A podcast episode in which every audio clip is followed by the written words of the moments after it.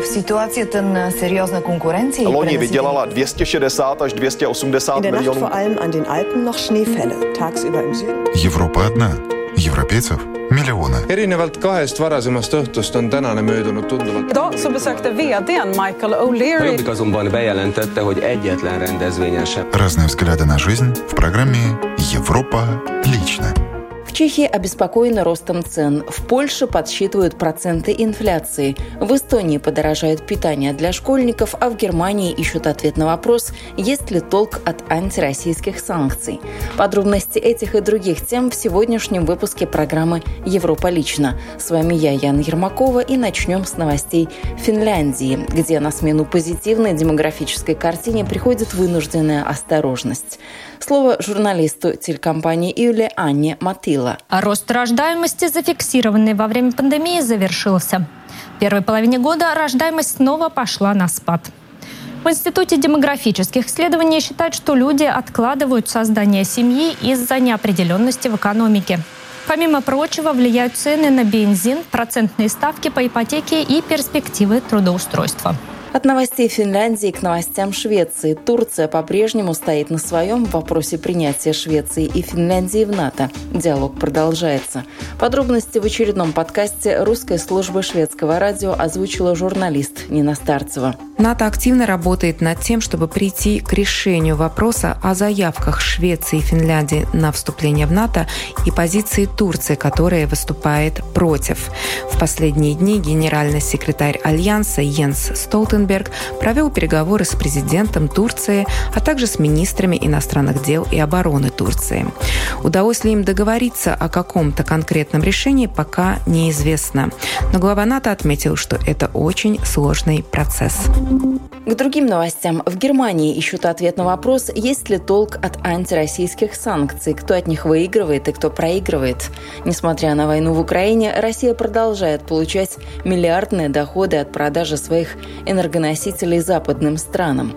Изменится ли ситуация в ближайшее время? На эту тему рассуждает корреспондент Deutsche Welle по-русски Виктория Терентьева. 93 миллиарда евро столько Россия заработала на экспорте ископаемых энергоносителей за первые 100 дней войны в Украине. Доходы Кремля подсчитали в Центре исследований энергетики и чистого воздуха. Самым важным импортером был Китай. На втором месте – Германия, которая, кстати, в будущем вместе с другими странами Евросоюза готовится отказаться от российской нефти вообще. На третьем месте – Италия. Депутат германского Бундестага от фракции «Союз-90» «Зеленый» Юрген Третин шокирован тем, что с начала войны России против Украины Германия заплатила России чуть более 12 миллиардов евро за энергоносители. Эти цифры пугают, именно поэтому необходимо, чтобы мы сейчас последовательно реализовывали то, что обязались сделать по вопросу о нефтяном эмбарго. Львиную долю своих доходов Россия получает от продажи сырой нефти – 46 миллиардов евро. На втором месте – поступление от природного газа – еще 24 миллиарда. Несмотря на то, что в начале июня Евросоюз принял решение о частичном эмбарго на импорт нефти из России из-за войны в Украине, Кремль почувствует его только в конце года. Кроме того, штрафные меры пока не затрагивают российский газ, от которого ЕС находится в сильной зависимости. Поэтому эксперт по газовому рынку Германии и Евросоюза Хайка Ломан доходом России вовсе не удивлен. Однако нынешние показатели не будут такими долгое время, уверен аналитик.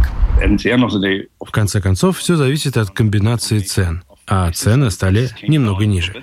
Поэтому во второй четверти года показатели должны быть ниже при условии, что цены останутся на нынешнем уровне. Объемы поставок также снижаются. Ряд договоров разрывается из-за споров об условиях оплаты. Однако при этом доходы России сохранятся на приличном уровне. Ранее президент России Владимир Путин заявил о невозможности быстро уйти от российских энергоносителей. Что касается отказа там, от наших энергоресурсов, это маловероятно на протяжении ближайших нескольких лет. А за несколько лет неизвестно, что произойдет. Поэтому никто там бетонировать скважины не будет. Нет такой необходимости. Отказ от российских энергоресурсов напрямую связан с поиском альтернативных источников, отмечает немецкий эксперт по газовому рынку Хайка Ломан. И найти такие источники сложно. Если боевые действия станут жестче, политики возьмутся за российские энергоресурсы серьезнее. С другой стороны, это вопрос политической решительности. Сейчас она на высоком уровне. Останется ли она такой? Это будет зависеть от развития войны, от влияния на социальное благополучие Германии. Ведь когда доходит до дела, как в случае с Венгрией или даже с Германией и НПЗ в Швеции, решение принять становится сложно, потому что ясно, кто пострадает. Это конкретные люди, а не абстрактная экономика. Конкретные люди также призвали немцев экономить. 10 июня Министерство экономики и защиты климата ФРГ запустило кампанию по энергосбережению. Глава ведомства Роберт Хабек подчеркнул, тот, кто экономит энергию, помогает Германии стать менее зависимой от импорта из России. Напомню, вы слушаете программу «Европа лично». И сейчас к новостям Польши, где обеспокоены инфляцией. Глава Польского национального банка Адам Гляпинский заявил, что в настоящее время инфляция имеет место во всей еврозоне, а в некоторых странах она самая высокая за последние 40 лет. Это доказывает, по его мнению, что инфляция вызвана мировыми, а не местными факторами. В мае инфляция в Польше была на уровне 13,9%. Подробности в материале наших коллег русской службы польского радио. Глава Нацбанка подчеркнул на пресс-конференции, что этот показатель выше, чем он хотел бы видеть, но нужно принимать во внимание причины такого положения дел. Прежде всего, несколько кварталов подряд мы имели дело с очень сильным ростом цен на энергоносители, а в последнее время на рынках серьезно выросли цены на сельхозсырье. Niestety wojna w Ukrainie, wcześniej polityka gazowa... К сожалению, война в Украине, ранее газовая политика России до войны, а также энергетическая политика Европейского Союза, прежде всего постоянный рост цен электроэнергии повысили цены на многие виды сырья. Адам Гляпинский назвал также вторичные причины инфляции. Cały czas mamy do czynienia z zaburzeniami globalnych łańcuchów produkcji. Мы постоянно имеем дело с нарушением в цепях производства, с пандемическими перебоями в доставках. Это усилилось из-за войны в Украине и пандемии в Китае, его политики нулевой терпимости к COVID-19. Te zaburzenia prowadzą do problemów zaopatrzeniowych wielu. Эти перебои вызывают проблемы снабжения у многих польских фирм. Не хватает комплектующих элементов, подорожали международные транспортные услуги. Все это влияет на рост цен многих товаров. Продолжим тему подорожания. Потребительские цены в Чешской Республике продолжают расти. В мае их повышение составило 16% в годовом исчислении. Подорожали жилье и топливо, а также продукты питания, особенно молочные продукты и хлебобулочные изделия. Цены поднимают как производители, так и магазины розничной торговли. Насколько это оправдано с обеих сторон? О развитии этой темы в материале Ольги Васенкевич, журналиста русской службы чешского радио. Подорожание топлива и сырья не замедлило сказаться на потребительских ценах продуктов питания. По словам производителей, однако, магазины розничной торговли повышают цены быстрее, чем они сами. В качестве примера можно привести факт, что производители повысили цену хлеба на 4 кроны 16 центов за килограмм, а торговые сети на 11 крон 44 цента за килограмм.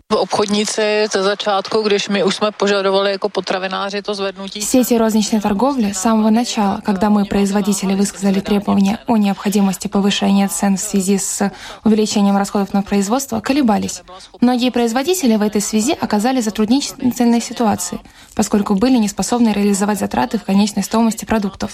Сейчас ситуация такова, что магазины, в особенности у некоторых товаров, повышают цены, но сначала все было наоборот. Комментирует президент продовольственной палаты Чешской Республики Дана Вечерова. Как рассказала Дана Вечерова, затраты на производство продуктов питания по сравнению с прошлым годом выросли на 40-80%. Поэтому, хотя для потребителя это может звучать ужасно, производители приветствуют повышение цен в магазинах розничной торговли. С другой стороны, ситуация, когда сами магазины повышают цены в гораздо большей степени, чем производители, по словам министра сельского хозяйства Сденика Никулы, неприемлема. Пекари проводили несколько раундов переговоров с торговыми сетями. Поэтому требование о повышении цен на хлебобулочные изделия прозвучало уже в январе, еще до украинского кризиса. Розничные сети вначале относились весьма осторожно к повышению цен, поскольку их задачей является продать продукты в среде высокой конкурентности, поэтому часть повышения они компенсировали из своей прибыли. Констатирует вице-президент Конфедерации торговли и туризма Павел Микошко. Он также обращает внимание на то, что в СМИ появляются несправедливые сообщения о том, что у некоторых товаров прибыль продавцов составляет более 200%. Эти заявления являются ложными, поскольку прибыль продавца не может составлять более 100%. Министерство сельского хозяйства сообщило, что после проведенных проверок прибыли среди производителей, торговцев и поставщиков сырья ситуация с повышением цен несколько стабилизировалась. Я Я не уверена, что ситуация полностью стабилизировалась. Речь идет о торговой наценке. Например, поставщик привезет йогурт на 10 крон, а продавец его продаст за 20. Речь идет о стопроцентной торговой наценке. Я опасаюсь, что до сих пор происходит в случае продуктов высокой степени переработки с высокой добавочной стоимостью. Например, у ароматизированных сыров, некоторых мясных продуктов, сливочных кремов. Там по-прежнему велика наценка, хотя, конечно, не достигает упомянутых 250%, но 100% определенно.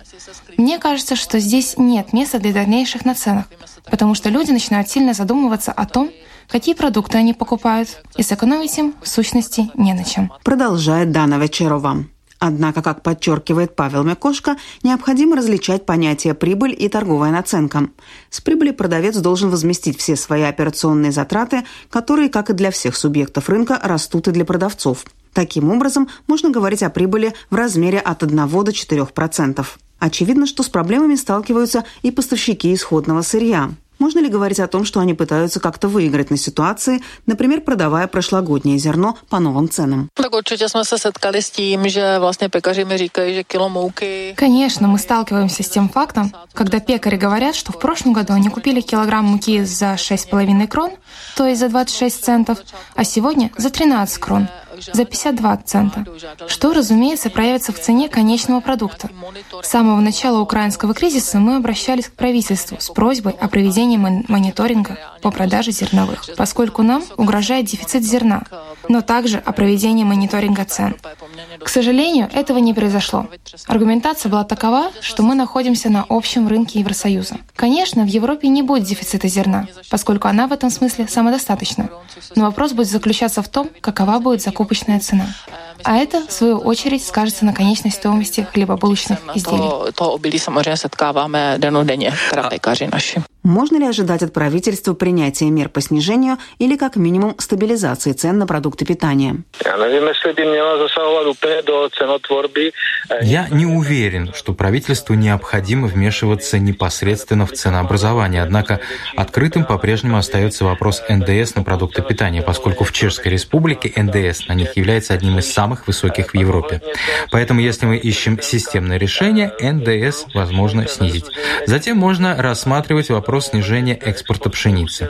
Также возможно помочь фермерам тем, что им будет возмещаться часть расходов на энергию и так далее. Подытоживает Павел Микошком. С непростой ситуацией из-за роста цен столкнулись и в Эстонии. Раньше предприятия общественного питания предлагали полноценные школьные обеды практически за 1 евро. Теперь же стоит ожидать заметного подорожания. Продолжит Наталья Саваль, журналист русской службы эстонского радио. По словам главы Балтик Ресторансе, 200, а рулоды за фрукты и овощи теперь приходится платить в два с половиной раза больше, чем раньше.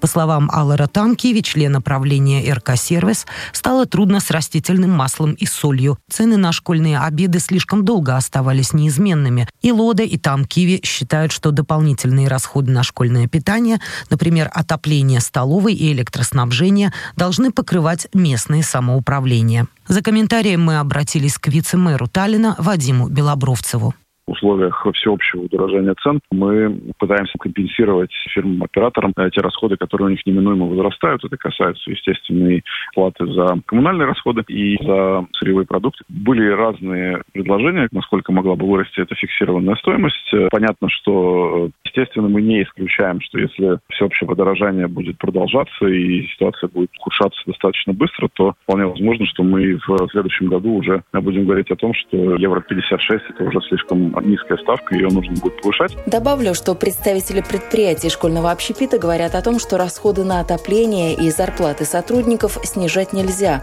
а вот снизить требования к школьному меню – это вполне разумное решение вопроса. Это поможет сократить и затраты на сырье, и пищевые отходы. Вы слушали программу «Европа лично». Сегодняшний выпуск подготовила я, Яна Ермакова, по материалам наших русскоязычных коллег в Польше, Германии, Эстонии, Швеции, Чехии и Финляндии. Всего доброго и до новых встреч!